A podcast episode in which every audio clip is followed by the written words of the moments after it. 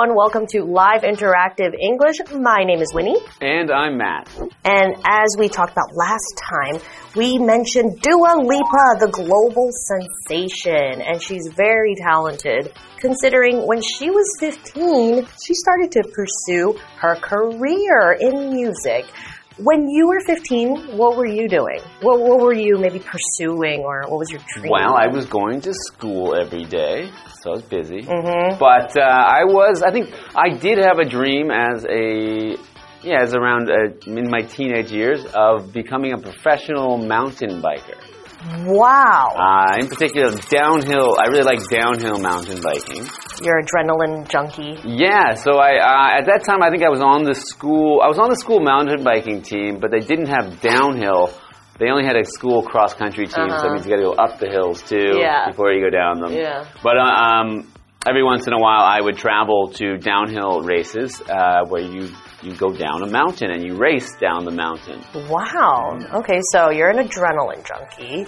Uh, when I was 15, I had started my acting career, so I can kind of relate to Dua Lipa in, you know, putting yourself out there at the age of 15 to pursue this uh, this dream that you have. And uh, I think uh, I can really respect, you know, a 15 year old choosing their own path. Hmm, yeah, I mean, obviously I didn't make it so, as a mountain Well, it's biker. not too late. Right, you know, maybe I'll I'll go out there and get another mountain bike. Well, we'll see, and we'll continue on for today's episode of Dua Lipa Follows Her Own Rules, Part 2.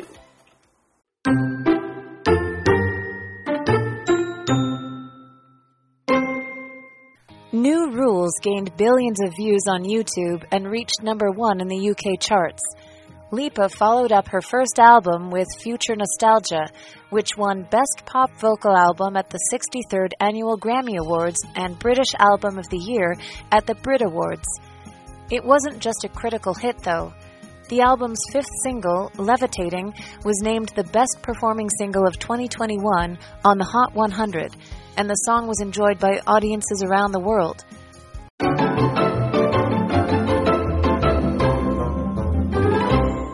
Welcome back. We're looking at part two of Dua Lipa follows her own rules. So where we left off last time, we had just learned that Dua Lipa had just released her 2017 single New Rules and it was starting to starting to create notice, starting to take off. Mhm. Do you know the song? No. it's a great song. I highly recommend it. Continuing on, New Rules gained billions of views on YouTube and reached number one in the UK charts.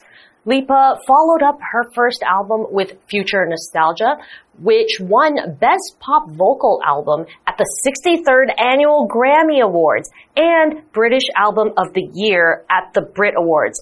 Okay, let's go back. This is crazy. Hmm. At this point, you know, she's she so 2017 she's probably about 21 and she's already won a grammy award. Like that's crazy. Yeah, that's a, a lot of accomplishment for someone at a young age. right. to have you know these very prestigious awards so these very high level awards mm-hmm. including a grammy which as they mentioned was an annual award. So this was at the 63rd annual grammy awards so annual meaning every year. Something that happens once a year every year is something that happens annual. Is an annual event or something that happens as an adverb we'd say annually. Mm-hmm. Mm-hmm. So, for example, I'm looking forward to our annual office party. So they have an office party once a year. Continuing on, it wasn't just a critical hit though. okay so this word critical what does that mean in this case you know it's an adjective and it means something of importance it can also mean to critique something or someone, meaning having a lot of opinions and thoughts. So critical means something is very important, but you're also, you know, leaving a lot of room for people's opinions and, and things like that. So, for example, you can say the movie made lots of money and was a critical success. Yeah. So when they say it wasn't just a critical hit, Mm-hmm. I mean, it wasn't just that the critics and everyone who talked about the song said it was good. There's something more to this, to this, to this music Yeah. that's, you know, more than just loved by the critics. Right. It was loved by even the fans and even maybe non-fans. The album's fifth single, Levitating, was named the best performing single of 2021 on the Hot 100. And the song was enjoyed by audiences around the world. It made me feel like I was levitating whenever I listened to that song. Yeah, You me see what I did too. there? Yeah, Levitating. What, what does levitating mean? So levitating means to float or to be in the air. Mm-hmm. And, you know, obviously this song was so good that it made me feel really light and airy and dancey. Yeah, I loved that song too. You don't know the song. Wow. I could imagine it was pretty amazing. Uh, uh, during this break, I think I'm going to have to share my uh, music playlist of Dua Lipa top hits with you. Okay. I look forward to hearing them. Okay. See you after the break.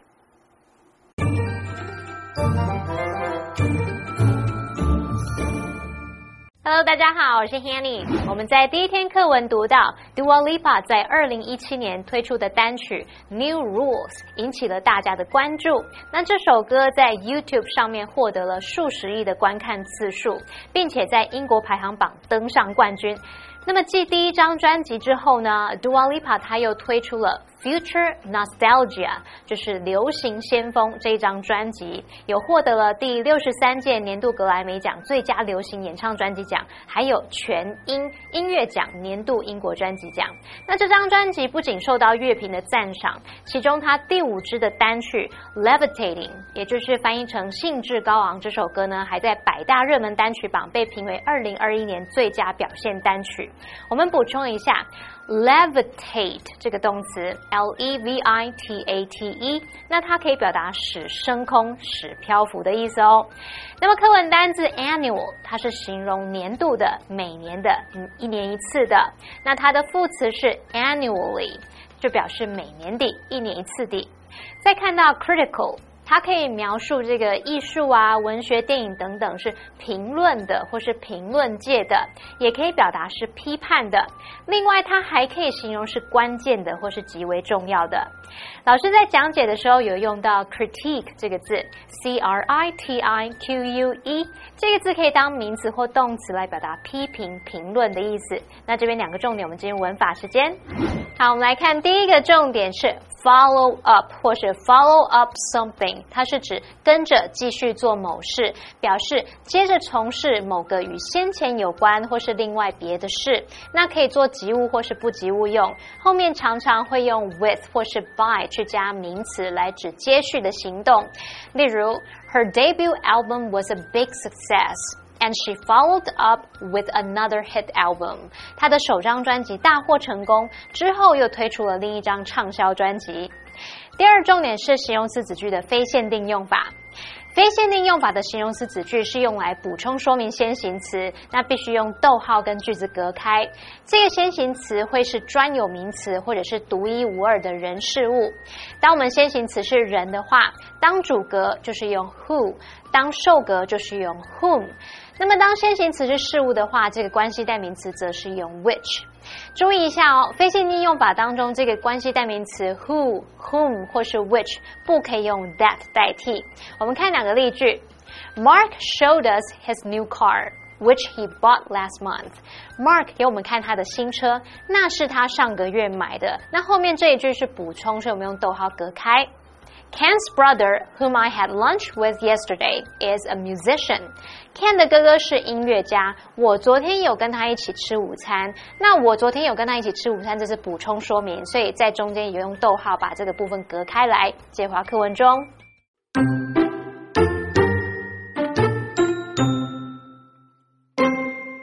Music, however, is not the only thing that has been keeping Lipa busy.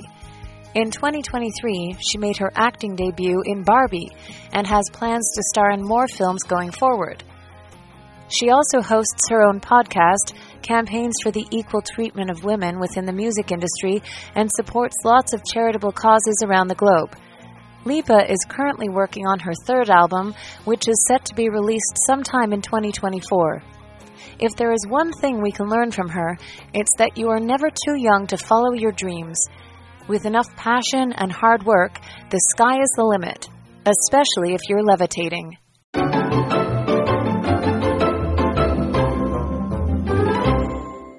Welcome back. We are still talking about Dua Lipa, and before the break, we learned that her first album won many awards, including a Grammy Award, which is pretty impressive, and that her 2021 single Levitating was named the best performing single of the year. She's got a pretty great rap sheet, if I do say so myself. Very impressive career so far. Considering she's not even 30 yet right now. So let's continue on with this article. Music, however, is not the only thing that has been keeping Lipa busy. In 2023, she made her acting debut in Barbie and has plans to star in more films going forward. So, a debut that usually means when someone makes their first appearance or first attempt at something. And so, did you watch the Barbie movie? No, I never saw it. Oh, well, I highly recommend it because she plays a really pretty Barbie in it. And I was quite shocked because I always just thought she was a singer. Okay, well that's good. She's well now she's made her debut. So at least she was just a singer, Mm. but now she's made her debut. So now she's also an All right, actor. so she can add actor to the list of things she's done. She also hosts her own podcast, campaigns for the equal treatment of women within the music industry, and supports lots of charitable causes around the globe. I love that. Wait, so she hosts her own podcast? That's mm-hmm. I didn't know that. Right. So a podcast is like a radio show that's on the internet, basically. Yeah, basically no video. Sometimes there's a video, but mainly they focus on the topics of discussion and their mm-hmm. conversation. And it comes from the words broadcast, which a radio show is broadcast means it's sent out over the airwaves to mm-hmm. places. But in this case, it's on the internet. So it comes from the word iPod, which oh. used to be, I mean, was like the iPhone. Before the iPhone, there was the iPod, which was a portable music player. Mm. And people made these shows to go on that music player, and these were called podcasts. Right. So she was she has her own podcast which people can, you know, listen to on a regular basis. I think that's really cool because it's also a great platform for her to talk about things that she cares about, right? So we said something charitable. She supports lots of charitable causes. So what does it mean to be charitable? So something charitable means it's helping others. It's it's for the well-being of something else or someone else. Mm-hmm. So it can be for animals or for people who need help. Mm-hmm. You know, so for causes that are for the bettering, for making things better Right. for someone or something. And without expecting anything in return. yes, that's Right. And so she cares a lot about women in the industry. So that's one of her charitable charitable causes. Mm-hmm. Yeah, that's right. So she campaigns for women's rights in the industry. Mm. So to campaign for something is to work in an organized way towards a certain goal. Mm. So for example, Donnie campaigned for the library to stay open after school. Ah, so it's kind of like when a, someone runs for presidency, they need to run a campaign. Cool. Okay. And so we were talking about the word globe, okay, and that is a noun. And it's just another way of referring to the earth. A globe also can describe a sphere, which is a, a round shape, like a ball, okay? Sometimes we will see a physical globe in geography class or history class, and it's basically kind of like a map in a ball form. Yeah, so for example, you can say, there are many different styles of cooking around the globe. Mhm, meaning around the world in many places in the world. Yeah. Lipa is currently working on her third album, which is set to be released sometime in 2024. I, needless to say, I'm very excited for that. If there is one thing we can learn from her, it's that you are never too young to follow your dreams. So don't, don't lose that mountain bike dream of yours. All right, Okay? at it. With enough passion and hard work, the sky is the limit, especially if you're levitating. I see what they did there. Yeah? Levitating. Okay. So we have the word enough passion. Mm. Passion is a strong, barely containable emotion. So if you have enough emotional drive for something, if you have mm. enough passion, mm. then you can achieve your goals. Right. So for example, Holly spoke with passion about the need for change. So she's speaking from a very emotional place. She's she's she really you can feel that she really cares about this need for change. Right, just like Dua Lipa has her passion for, you know, her charitable causes and mm-hmm. things like that. I, like, for example, I'm very passionate about food. Okay.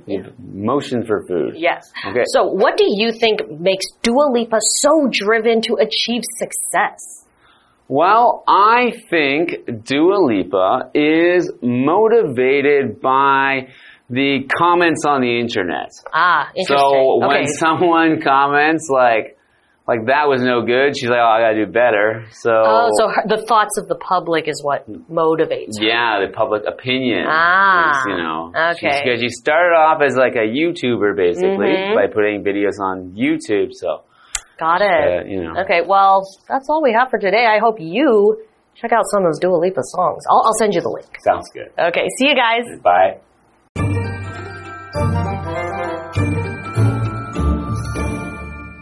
好，那我们来看看 Dua Lipa 在音乐领域之外的发展。在二零二三年，她有在《芭比》这部电影当中首次演戏，那也计划将来要主演更多电影。她还有主持自己的 Podcast，发起活动来鼓吹女性在乐坛获得平等待遇，那也支持世界各地的很多慈善事业。我们来看单字 campaign。campaign 在这边当动词，表示可能是为社会或是政治目的等等来发起运动。那么 campaign for something 就可以把它发起活动，鼓吹什么什么，支持某事物。另外，campaign 也可以当名词，那么这时候它是指像运动或是活动，尤其是像社会啊、政治运动。W i n n i 老师有举例说，像参选总统就会有一些竞选活动嘛，那这时候老师用到 presidency，也就是把 president 后面那个 t 改成 cy，presidency 就表示总统职务或者是任期。好，下一个单字 globe。globe 它表示地球球状物，那 around the globe 就可以表达全球各地。老师在讲解时有用到 sphere 这个字，s p h e r e，sphere 可以用来指球体或是球形。好，课文最后写到说，Dua Lipa 目前正在制作第三张专辑，预定在二零二四年间发行。从他身上，我们可以学到一件事情，那就是追逐梦想永远不嫌年纪小。只要有足够的热情和努力，未来就会有无限可能。好，那我们看单字 passion，它表示热忱或是热爱、热情。它的形容词是在后面加上 a t e，passionate，那就表示热情的、激昂的或是热烈的。这边一个重点嘛，进入文法时间。这边我们来学习 be set to 加上原形动词，或是 be set for 加名词，可以表达预定要怎么样，安排好要做某事。set 在这边是当形容词，表示预定的或是安排好的。那我们看两个例句：The parade is set to begin at 2 p.m. 那场游行预定下午两点开始。The meeting is set for next Tuesday. 会议预定在下周二。好，那以上就是今天讲解，同学别走开，马上回来哦。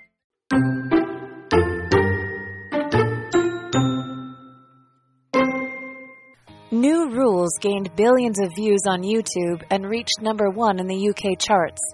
Lipa followed up her first album with Future Nostalgia, which won Best Pop Vocal Album at the 63rd Annual Grammy Awards and British Album of the Year at the Brit Awards. It wasn't just a critical hit, though. The album's fifth single, Levitating, was named the best performing single of 2021 on the Hot 100, and the song was enjoyed by audiences around the world. Music, however, is not the only thing that has been keeping Lipa busy. In 2023, she made her acting debut in Barbie and has plans to star in more films going forward. She also hosts her own podcast, campaigns for the equal treatment of women within the music industry, and supports lots of charitable causes around the globe. Lipa is currently working on her third album, which is set to be released sometime in 2024. If there is one thing we can learn from her, it's that you are never too young to follow your dreams. With enough passion and hard work, the sky is the limit, especially if you're levitating.